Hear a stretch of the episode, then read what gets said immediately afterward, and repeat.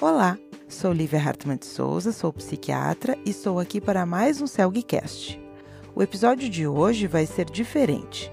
Em vez das nossas tradicionais entrevistas, vamos trazer o áudio da conversa psicanalítica, uma atividade conjunta do CELG, da Sociedade Psicanalítica de Porto Alegre, a SPPA, e da LIPSAN, a Liga de Saúde Mental e Psiquiatria da URGS e da UFSPA. Para falar sobre esse assunto, a convidada foi a doutora Viviane Springs Mondrazak. A doutora Viviane é psiquiatra e psicanalista de data pela SPPA. E os coordenadores da atividade foram o Dr. Rafael Gomes Caran, que é psiquiatra e membro aspirante da SPPA, e o Guilherme Matheus Langa, que é acadêmico de medicina da UFSPA e membro da LIPSA.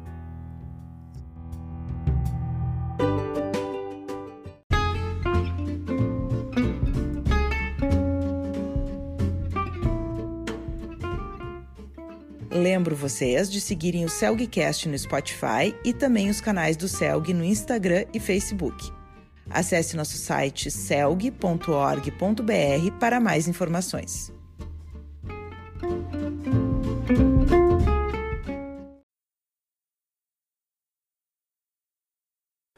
Boa noite a todos. Vamos iniciar então a atividade conjunta entre a Sociedade Psicanalítica de Porto Alegre, o Centro de Estudos Luiz Guedes e da Liga de Psiquiatria e Saúde Mental da Universidade Federal de Ciências da Saúde de Porto Alegre e da Universidade Federal do Rio Grande do Sul.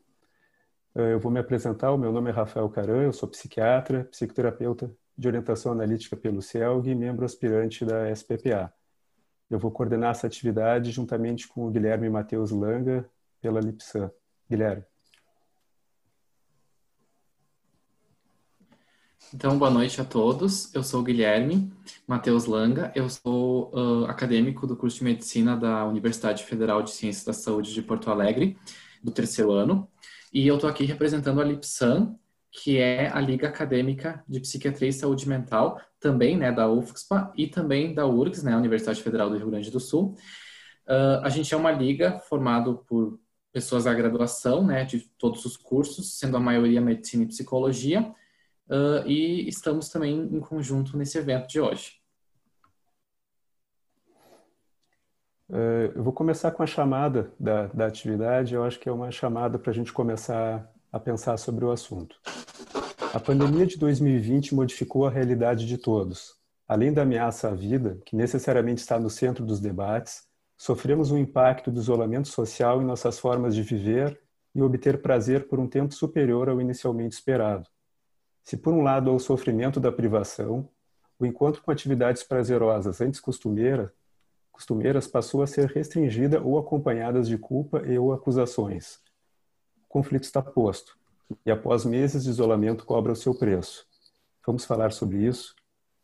Com isso damos início ao primeiro Conversas Psicanalíticas, o prazer em tempos de pandemia.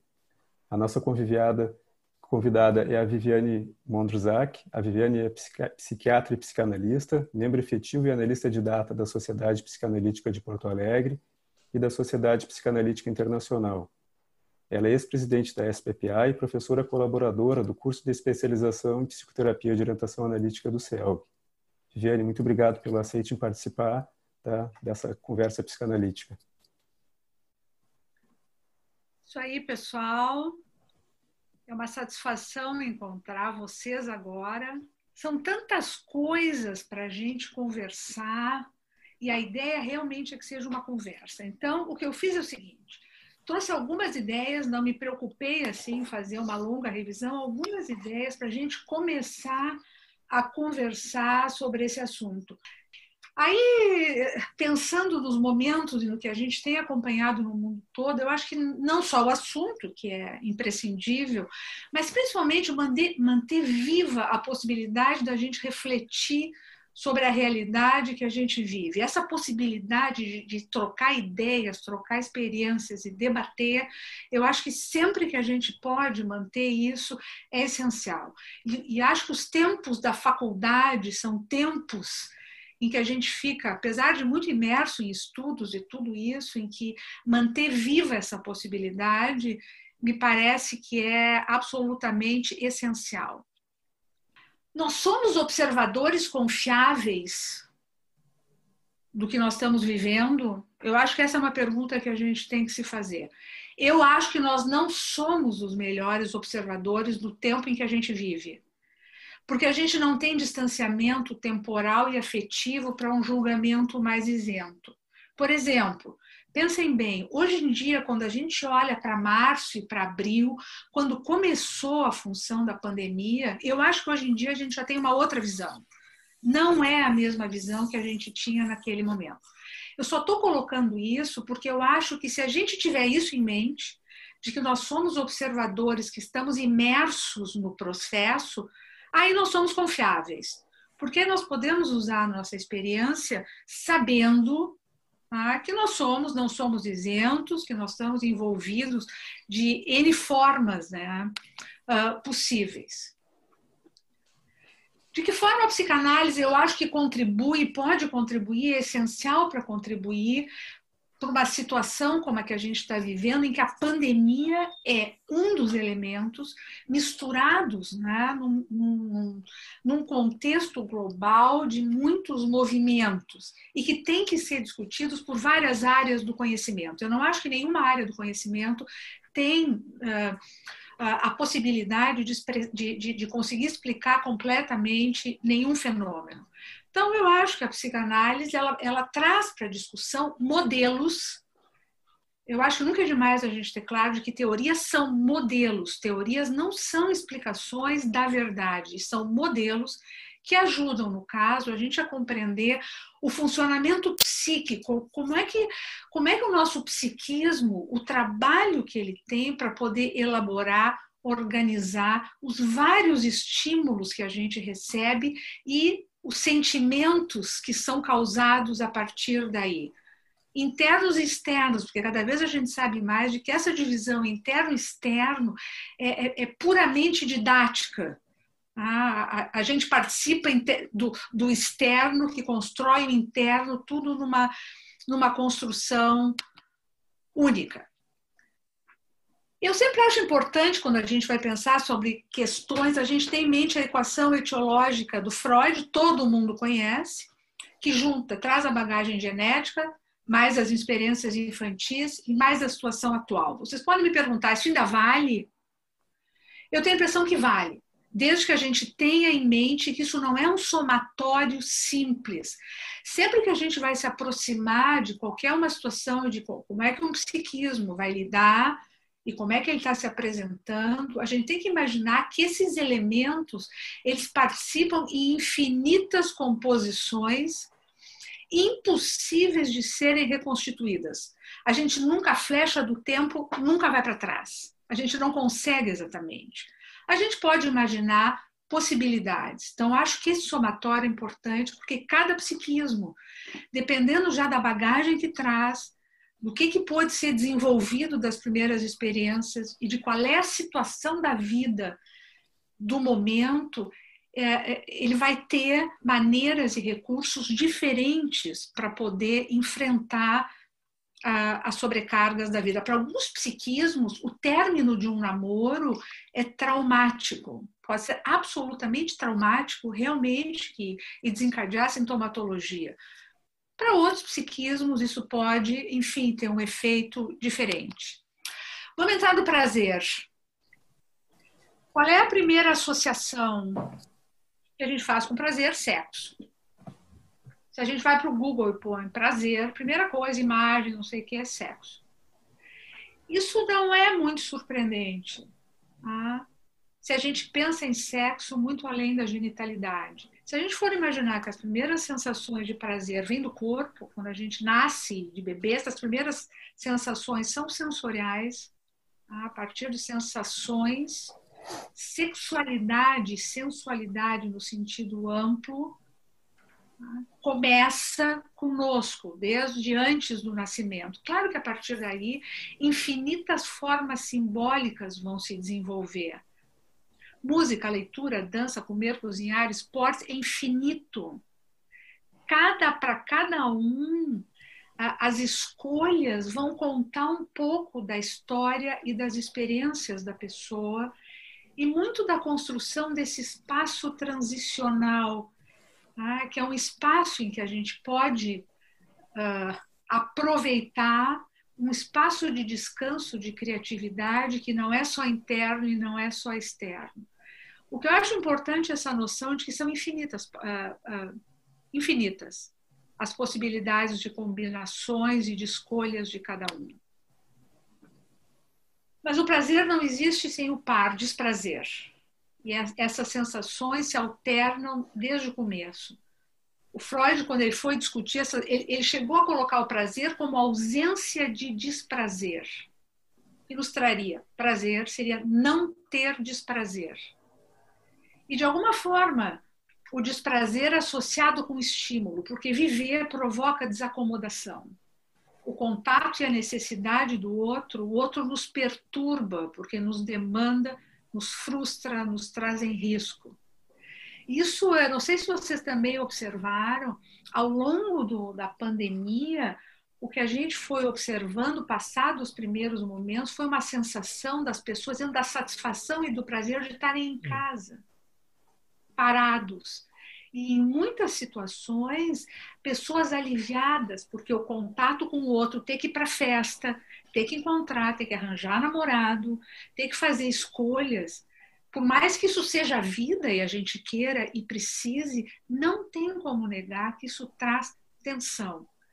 Por mais estranho que possa parecer, mas não é. Isso foi um fenômeno que a gente foi observando à medida que o tempo passava. Um alívio, uma sensação de prazer de uhum. estar, né, de ganhar uma folga, ficar algumas coisas de tensão entre parênteses. Então a gente vive de alguma forma o, o paradoxo, porque o prazer ele está associado com o compartilhamento, com a necessidade que a gente tem desde muito cedo do olhar do outro como retorno, ah, como acompanhante e principalmente como um retorno. E ao mesmo tempo, pessoal, o outro é fonte de riscos. Porque a gente pode se frustrar, a gente pode ser demandado, a gente pode não corresponder. A gente vive eternamente esse paradoxo. Rapidamente, todos vocês conhecem isso, mas acho impossível a gente conversar sobre o tema sem pensar no princípio do prazer e da realidade. Então, um funcionamento primitivo, a gente não pode esperar de um bebê que ele queira alguma outra coisa a não ser a realização de seus desejos, necessidades, que começa tudo muito, muito mesclado. O princípio do prazer nunca desaparece e não é para desaparecer. A gente tem que estar sempre com ele. Então, é o que eu quero, é o que eu desejo, é o que eu preciso. Mas se espera que um princípio de realidade, inclusive em relação não só ao mundo externo, mas à realidade das nossas próprias limitações, vá podendo se estabelecer. Terminando, ao menos tornando possível que a gente renuncie a ter todos os desejos sempre satisfeitos. Então, na verdade, a gente vive numa eterna negociação buscar a satisfação dos desejos dentro da realidade. A capacidade de tolerar frustrações que a realidade nos impõe é diretamente proporcional ao prazer que vamos obter do que, é possível. Se eu não posso admitir que há uma pandemia e que eu vou ter que abrir mão de algumas satisfações, não há a possibilidade de buscar e aproveitar qualquer prazer alternativo. Então, exige uma certa resignação com o que está além do nosso controle. Isso toca num dos trabalhos mais sérios e mais difíceis do desenvolvimento, que é a gente perder a ilusão de que é onipotente. Crianças têm que achar que são onipotentes. Tá bom? Não, não, não pode se exigir de um psiquismo imaturo que possa entrar em contato com todas as questões da realidade. Seria demais. Ah, então, é essencial é que, o prazer, a gente possa perder parte da ilusão da onipotência. E dessa plasticidade, dessa negociação do psiquismo, vai depender né, o quanto nós vamos ser felizes. Em infinitas construções, não é igual em cada época da vida, nem em cada camada da sociedade. Por exemplo, eu acompanhei, não é prazer, é satisfação mas de alguma forma, dependendo da idade, a pandemia, como vocês podem se dar conta, ela não, ela, por mais que ela seja democrática, de que ela pegou todas as classes sociais, ela não é igual e ela não trouxe a mesma situação para faixas etárias diferentes. Foi diferente. cada faixa etária tem recursos e necessidades diferentes que vão ser mais ou menos enfrentaram maiores ou menores limitações. Uma criança pequenininha estar tá em casa com a mãe e com o pai é pouca limitação, vamos imaginar assim. Para um adolescente que vai sair, que precisa desse contato social, foi bem maior. Para pessoas mais velhas que moram sozinhas, outro tipo tá, de privação. Para pessoas com de, de, vulnerabilidade para pessoas mais pobres, risco de perder emprego, manter emprego é, é, é, quase uma satisfação orgástica, vocês entendem? No sentido de que aquilo é essencial. Tá? E aquilo tem um efeito que é incomparável se a gente imaginar para outras classes sociais. Então, a gente sempre tem que ter é, essas diferenças, sempre levar isso em conta. A nossa cultura ocidental, ela tem uma idealização da felicidade e do prazer. A gente tem que saber, e a gente tem que poder ter isso presente, do número de objetos e excitações que a gente necessita para ser feliz. É muito difícil ficar quieto, a gente tem que estar sempre fazendo alguma coisa, aprendendo alguma coisa, conseguindo e não sei o que, tendo muita satisfação e tendo muitos prazeres. Né? E a gente tem uma evitação fóbica de tristezas. Ninguém quer ficar triste, eu não acho que seja, que seja bom, mas é que é inevitável. E nós vivemos imersos numa cultura com baixíssima tolerância e com uma alta expectativa em torno do que é ser feliz, permanentemente contente, gozando e aproveitando. Ah, pandemia e princípio da realidade. Isso é uma coisa interessante, porque essa pandemia ela, o que, que é o princípio da realidade em relação à pandemia? Como o vírus foi muito desconhecido, começou e nos pegou de surpresa e cheio de paradoxos, ele deu espaço para interpretações e leituras muito diferentes, bem e mal intencionadas. Discussões, precisa fazer lockdown, não precisa. Um diz que sim. Vocês devem ter acompanhado, era, era quase impossível, tinha mil recomendações, vocês estão conta? Não é um princípio da realidade claramente estabelecido. Tem uma pandemia? Tem, não pode ser negado.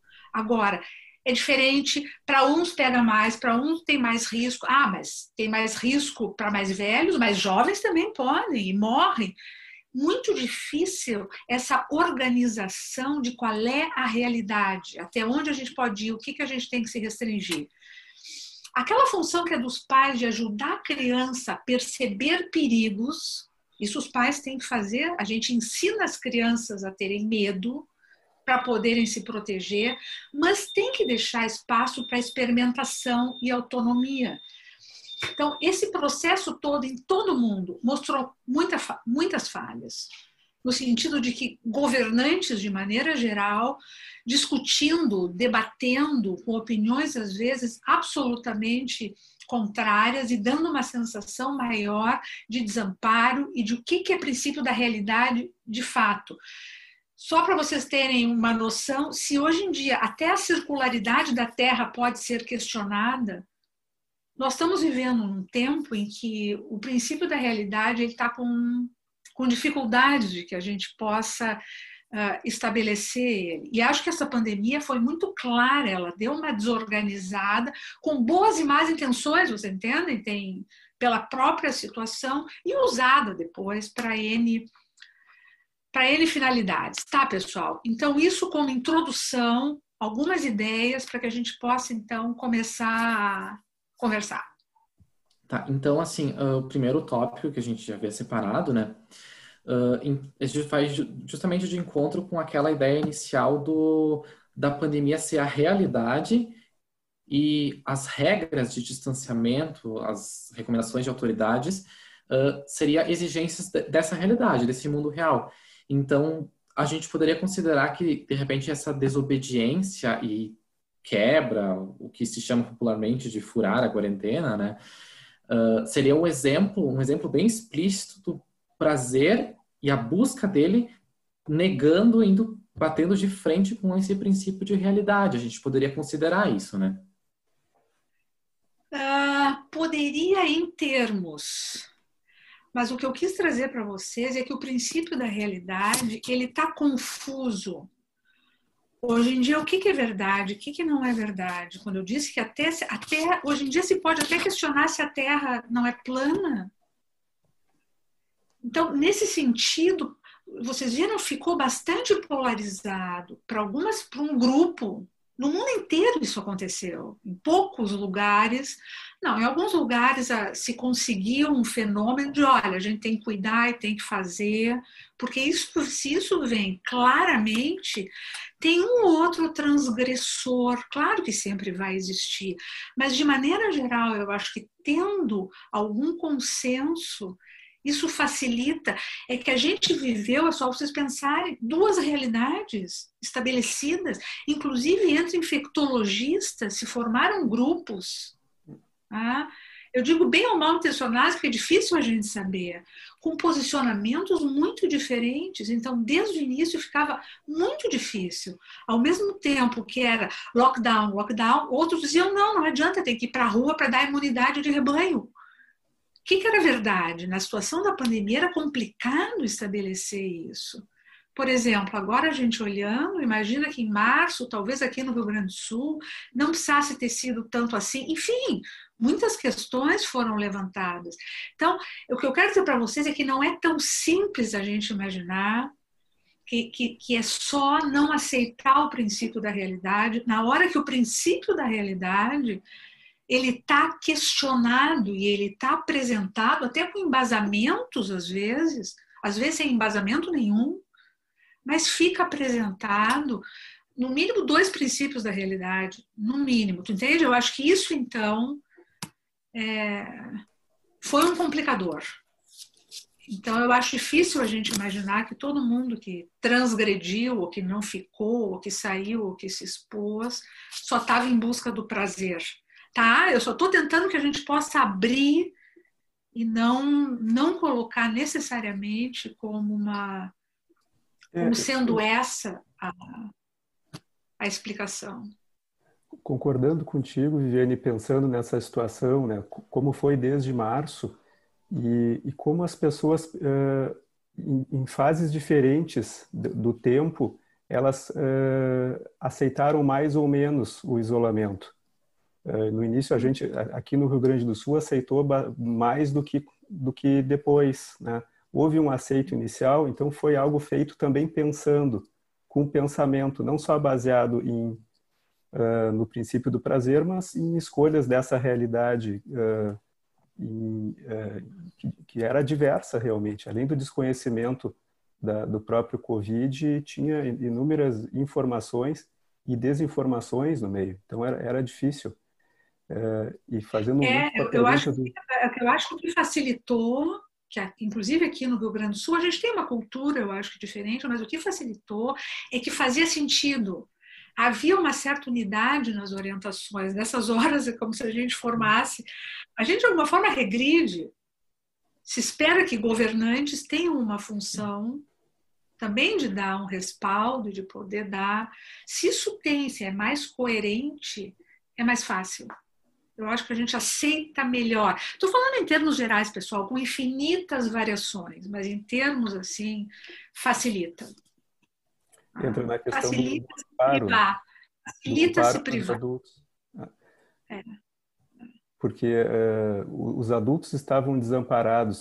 Uh, a gente vê no, no, consultório conversando que crianças filhas de pais que estão se sentindo mais amparados ou estão mais tranquilos, elas estão mais tranquilas também e, e a tranquilidade dos adultos era bastante variável, né? Teve semanas mais tranquilas, outras bem menos tranquilas, e, e isso também tem a ver com as notícias e com a quantidade enorme uh, de incertezas que foi 2020, né? Que foi uma uh, uma grande quantidade de incerteza e uma necessidade de adaptação de todo mundo.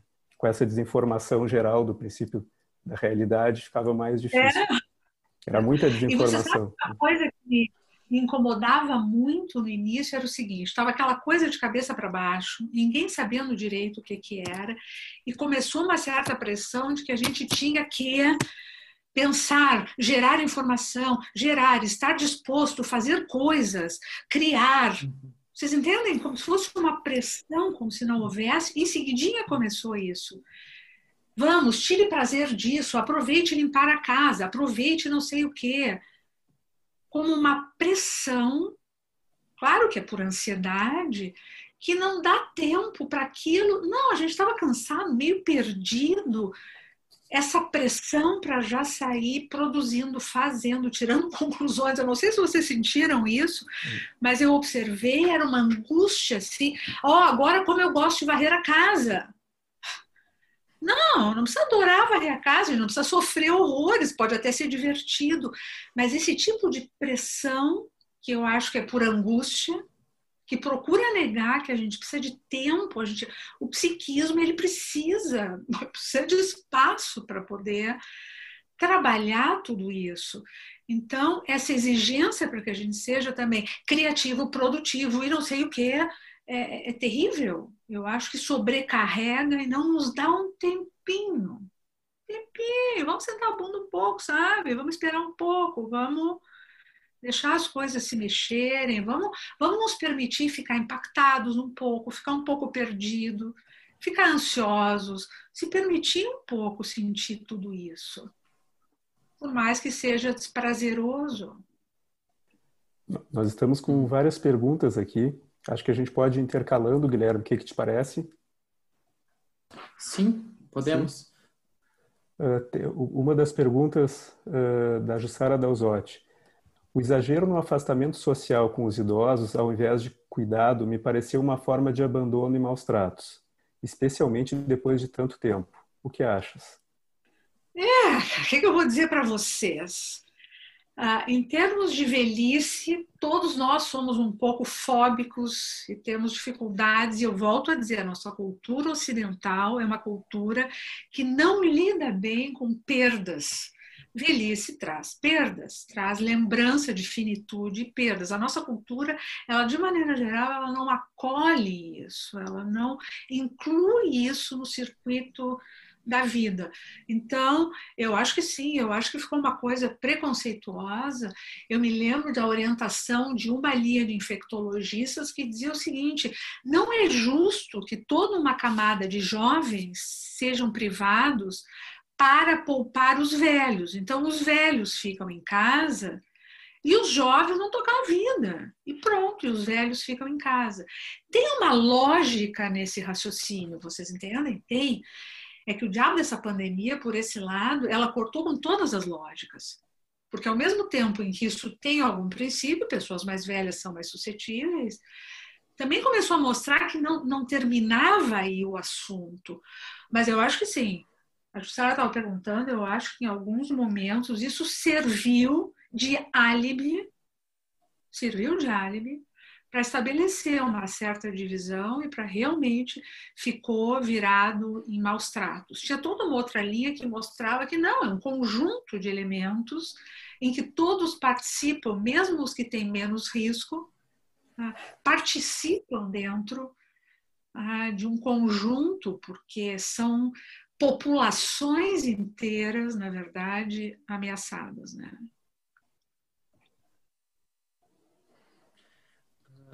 Eu, então tem outra pergunta da Camila Faria Silva. Ela perguntou o seguinte: diante de tantas restrições, tenho visto no consultório que as pessoas têm se queixado cada vez mais como podem continuar se reinventando com esse tempo estendido, principalmente os adolescentes. Como lidar com isso para manter uma estabilidade né, da saúde mental. Eu até gostaria de complementar essa pergunta dela. Uh, uma coisa que eu notei bastante também foi como a pandemia acelerou a gente ter que ficar e reinventar as coisas, porque aquilo que a senhora falou no, no início lá, de que no começo foi um alívio para as pessoas de não precisar lidar com os desprazeres da vida em vendo pessoas todos os dias, uh, eu, uma coisa que se começou foi as pessoas quererem buscar uh, se livrar também do desprazer, se viram aliviadas do desprazer de, uh, do dia a dia cheio de coisas, tá? Dia no trabalho cheio de coisas, para em casa poder cuidar do jardim, fazer yoga, meditação, coisas assim. E daí, de repente, que nem a senhora falou mesmo, isso virou uma exigência. Todo mundo tinha que ter um jardim perfeito, uma casa perfeita, a meditação perfeita e como isso foi ressignificado rapidamente, né?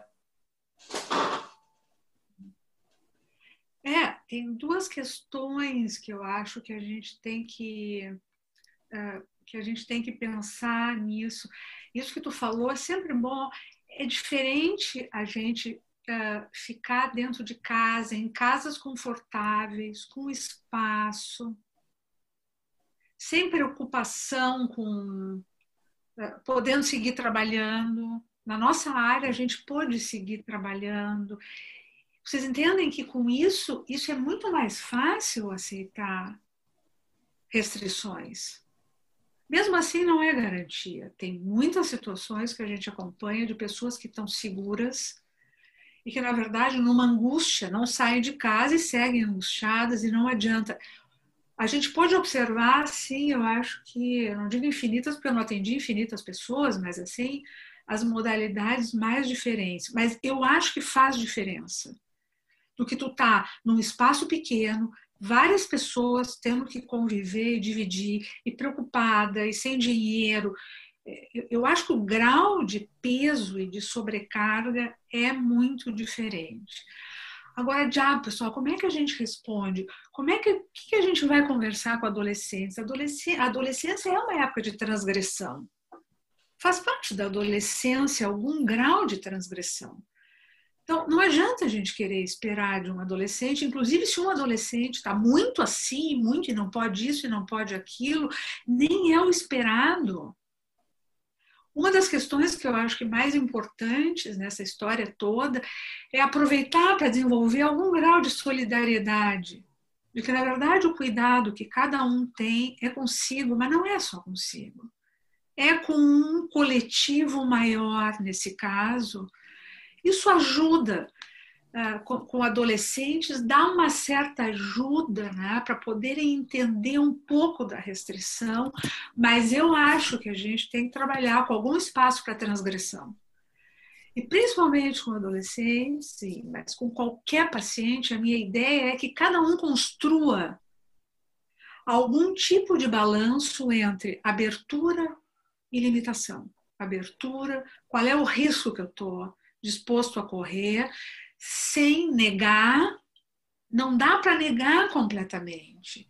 E não dá para ficar numa evitação fóbica.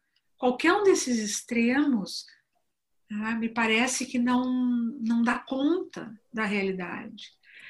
E acho que as combinações entre esses elementos, a, a melhor forma de cada um construir. Nesse momento, estou falando para vocês agora, teve um primeiro momento, a gente tinha que ficar dentro de casa, até para dar tempo de respirar um pouco, né, ver o que, que ia acontecer. Nesse momento, eu acho que a construção, uma construção privada, que leve em conta o outro, que leve em conta a realidade e os riscos, e que se construa, né? Eu não, no meu trabalho, eu não tenho um molde para isso, eu não tenho, eu não, as pessoas vão construindo agora. Negar completamente não dá, né? Também não. Não podemos. Tem uma pergunta da Antônia Leonardo que vai nessa linha, ela é interessante, né? Até que ponto transgredir o isolamento não é um movimento de vida? Pessoas idosas, famílias que não se veem há seis meses. Eu acho que sim, pessoal. Eu não acho.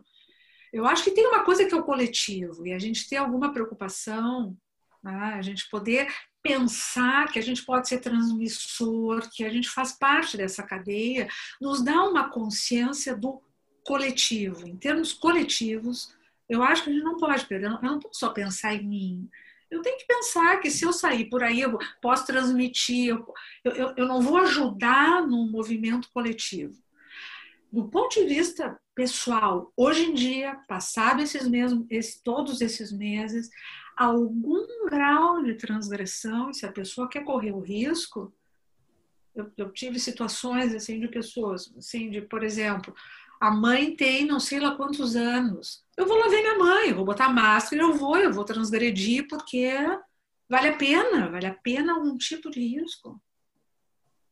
Então, eu acho que algum grau de transgressão a gente não pode, eu não consigo imaginar nada que possa ser completamente absoluto.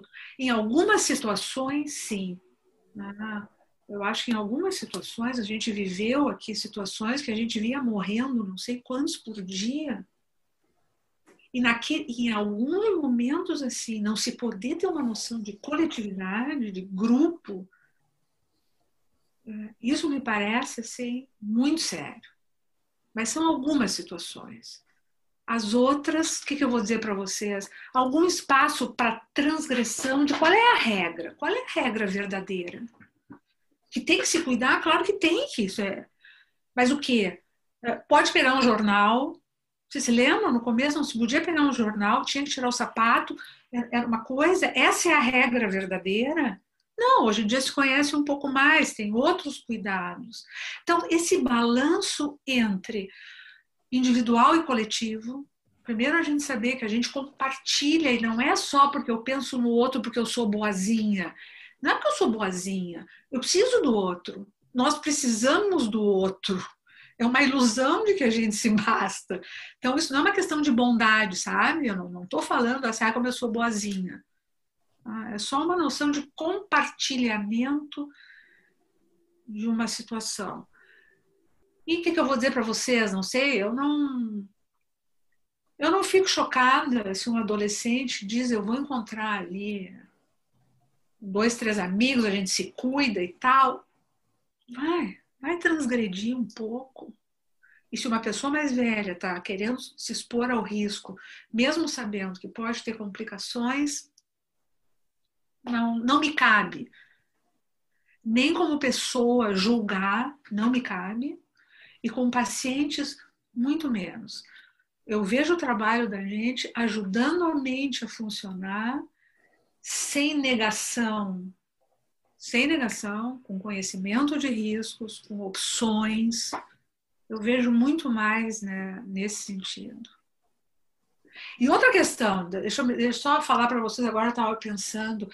Uh, a gente também não pode passar o tempo inteiro. Tem uma série de mecanismos de defesa da linha dos ver, em alemão, do Freud, que são negação, sabe? Todos que são da linha da negação, alguma coisa de dissociação, a gente precisa disso. Em algum grau. Em algum grau. A gente não pode passar o dia inteiro pensando nisso. Quantos de vocês, você se lembra daquela época que a gente passava assistindo entrevistas o dia inteiro? Imagino que vocês devem ter passado, alguém, vocês devem ter passado por essa fase. Todas as entrevistas, todas as pesquisas e todas. Tarará, tarará, tarará, era um hiperrealismo acachapante. Foi uma época, né?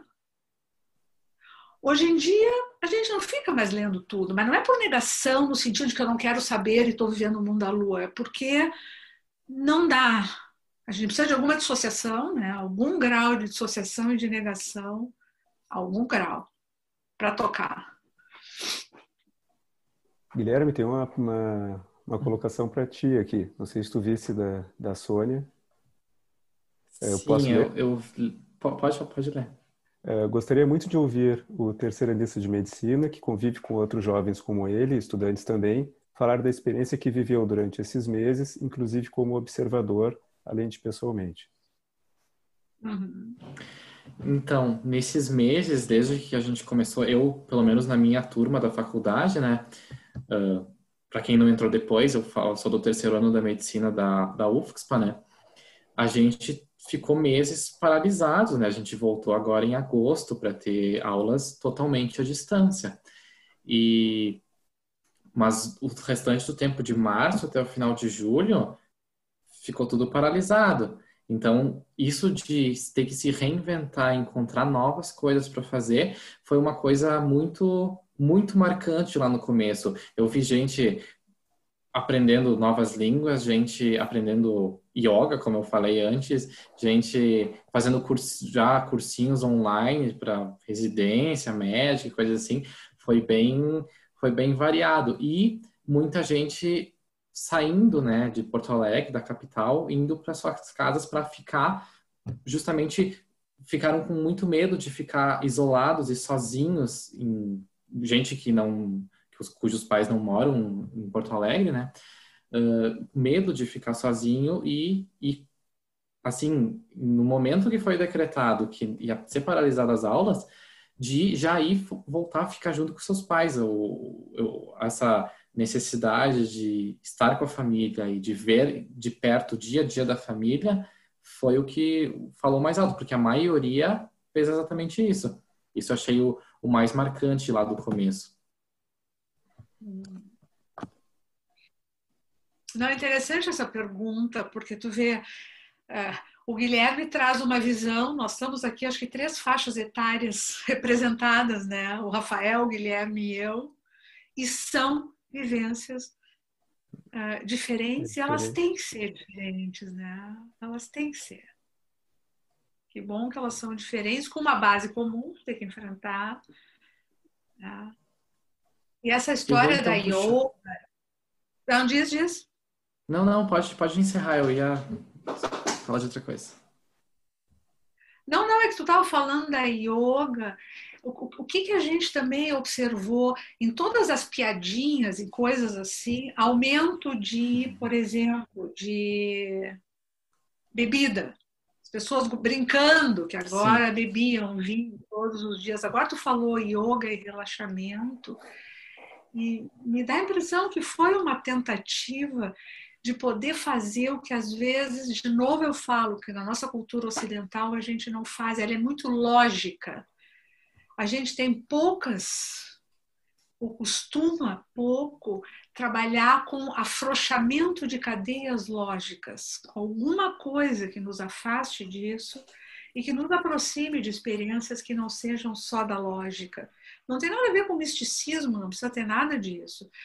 É simplesmente a possibilidade né, de se desconectar um pouco só da lógica, que eu acho que tem um, até um certo ponto um efeito saudável. Não só porque yoga é bom para o corpo, não só isso, né, mas com a gente é, recuperar. Esse é um dos níveis do funcionamento mental, processo primário. Esse é um dos níveis importantes do funcionamento mental, indispensável para a gente usufruir a música, leitura, qualquer dessas experiências, uma experiência estética, uma paisagem bonita. A gente precisa ter acesso a esse nível da experiência humana que não é só, só lógico, né? Uma outra pergunta da, da, da Camila. Uh, ela perguntou que viu muitas, ela afirmou que viu muitas pesquisas mostrando o aumento do transtorno de ansiedade e depressão. E ela também recebeu essas demandas, ela notou essas demandas no consultório. Como podemos pensar esses transtornos impactados pela pandemia? Uh, e eu até gostaria de acrescentar que isso vai já une com a questão do aumento do abuso de substâncias, né? Muitos quadros se descompensando e justamente o próprio abuso sendo um gatilho para novas crises, muito mais nessa época, né? Pessoal, eu acho que em cada situação dessas, a gente se depara, o que chegam nos nossos consultórios e nos consultórios psiquiátricos são os psiquismos com mais áreas de fragilidade. Os psiquismos com menos recursos, com menos opções, de recursos para dar conta de ansiedade, de medo, principalmente, desamparo, ansiedade e medo. Esses, essas pessoas não são psiquismos ambulantes, são pessoas. Essas pessoas são as que mais chegam a, nos consultórios. E para esses psiquismos é uma situação de muitas sobrecargas. Se a gente pensa na equação etiológica, a situação atual termina tendo um peso. Ah, se o psiquismo já tem fragilidades, essa situação atual entra como uma bomba. Então, tu vê, é a outra faceta, porque essas substâncias, e não estamos falando de alcoolistas ou drogaditos, necessariamente, porque aí, bom, aí nós estamos em outro território, mas isso que é usado, pode ser usado como medicação, como ansiolítico, né? É usado nesse sentido até uma certa medida, pode trazer algum relaxamento e uma ajuda, dependendo do psiquismo. Aí passa para anestesia, para negação da realidade. Então, eu acho que nos consultórios a gente lida a, a nossa amostra, né? ela vem muito. E aí, pessoal, é isso: ansiedade, depressão. Se vocês forem pensar bem, a vida inteira a gente lida não com tantos sentimentos básicos. As combinações são infinitas. Né? Medos de perder o amor, né? Né? estar sozinho, desamparo, raiva, ansiedade. A gente não lida com muitos mais sinais de que o psiquismo está sobrecarregado e não está podendo é, encontrar destino para esses sentimentos. Não sei se era bem essa questão, o que, que vocês acham, mas. Eu a gente tem que, que como se a gente tivesse que ajudar cada paciente a ver que recursos ele tem. É, imaginar um tecido como se o psiquismo fosse uma trama que precisa fortalecer. O que é fortalecer? Recursos. Quais são os recursos? Quais são nossos mecanismos de defesa né, para dar conta? Eu, eu discutando e, e, e, pensando na pergunta, me ocorreu como foi diferente nesses seis, sete meses de pandemia e desde o início da chegada da pandemia, porque ela chegou antes de chegar, né? E como ela sobrecarregou a, as pessoas de forma diferente e em momentos diferentes. Tem pessoas que ficaram mais sobrecarregadas no início, né? outras uhum. mais depois com, de mais tempo. As que uh, acabaram se isolando e respeitando mais as regras uh, no momento, as que respeitaram menos em outro momento. Cada um sofreu e lidou com isso e tentou se adaptar de uma forma diferente, assim. E, e aí... É, eu acho que no nosso trabalho, Rafael, Guilherme, isso que a gente está falando, eu acho que a gente tem que ter uma aproximação desses fenômenos com cada paciente. Na verdade, ele apresenta um determinado funcionamento psíquico que é resultado das experiências da vida, da bagagem que ele trouxe. Ah, eu gosto muito do que o Ínico diz. Ele se, ele, ele, ele se refere a crianças, mas é, na verdade, é que tudo que se pode fazer, e eu acho que a gente, como terapeuta também, é tentar desenvolver os melhores recursos e as melhores potencialidades que aquele ser tem, que aquele psiquismo tem. A gente não molda, não, ah, não, não a gente não faz nada disso. A gente ajuda, eu acho que a limpar o terreno e tentar construir mecanismos para que quem é que não ficou ansioso? Todo mundo fica ansioso, com medo, com raiva. É inevitável a gente ter esses sentimentos. O psiquismo, de alguma forma, ele tem que ter elementos para dosar isso, conter, para que isso não precise se, se extravasar, né, só em condutas autodestrutivas ou de outra forma. É, elementos que possam parar um pouquinho, pensar o que, que eu estou sentindo, tentar ver, é razoável, não é, só que isso é super trabalhoso.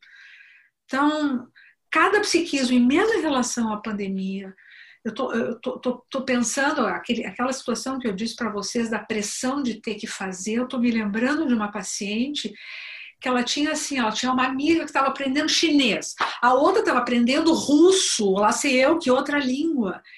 E ela estava desesperada porque ela não tinha motivação para essa toda essa toda essa energia para fazer ah, esse tipo de, de investimento. Paciência. Então, vamos ver o que para esse psiquismo, naquele momento, vai ser possível. Né? Eu acho que essa visão ajuda. Para mim, me ajuda, me, me faz trabalhar mais pé no chão. E eu queria, enfim, eu queria ouvir as palavras finais da, da Viviane hoje do, e, do, e do Guilherme para a gente uh, ir encerrando a nossa conversa psicanalítica de hoje. Com várias perguntas legais aqui para ser lida. Fiquei louco para ler, mas enfim, a gente vai passaria do, muito do, do horário. Guilherme, contigo.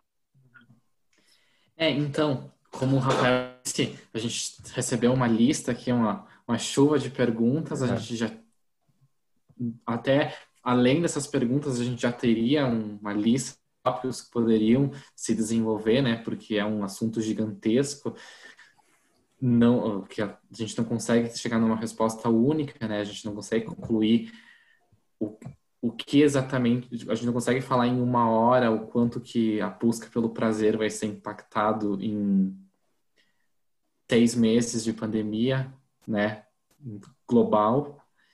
Então, realmente uma hora seria muito, muito pouco, a gente estenderia o resto da noite aqui. Mas sempre vale o debate, uh, sempre muito produtivo, é um prazer estar tá, tá aqui participando com vocês.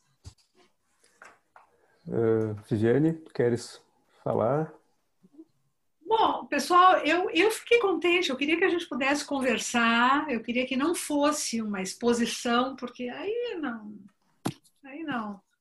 São tantas experiências, tá? são tantas experiências diferentes, e eu acho que isso deu para ficar claro, principalmente porque não tem uma coisa assim, né, que venha encaixotada de como deveria ser.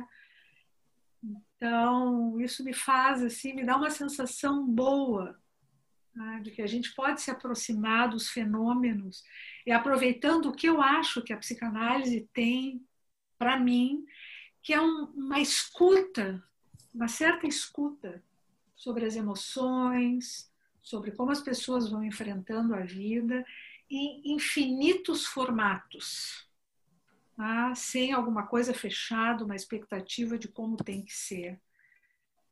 Então, quero agradecer uh, muitíssimo para vocês e até, até uma próxima. Legal, eu fiquei muito feliz com essa, com essa, com essa conversa. Quando a gente conversou sobre a, a montagem da, dessa estrutura, a gente pensou em, uma, em um bate-papo informal. Eu acho que, que a coisa foi por aí, né?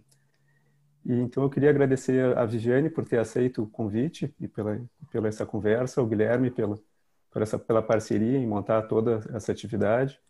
Agradecer ao Celg pela uma parceria de, de bastante tempo também com, com a SPPA.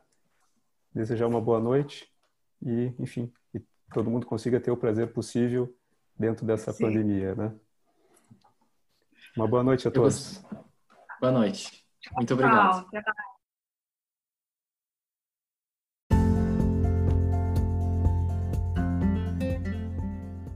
O Celgcast é uma produção minha, do Daniel Spritzer, do Marco Cima e da Mariana Brates. E eu gostaria de agradecer também a SPPA e a Lipsam por terem cedido o áudio dessa atividade para esse episódio do Celgcast. Lembrando também que sugestões e críticas são bem-vindas e podem ser enviadas para o e-mail celgcast.celg.org.br. Espero vocês no próximo episódio. Até lá!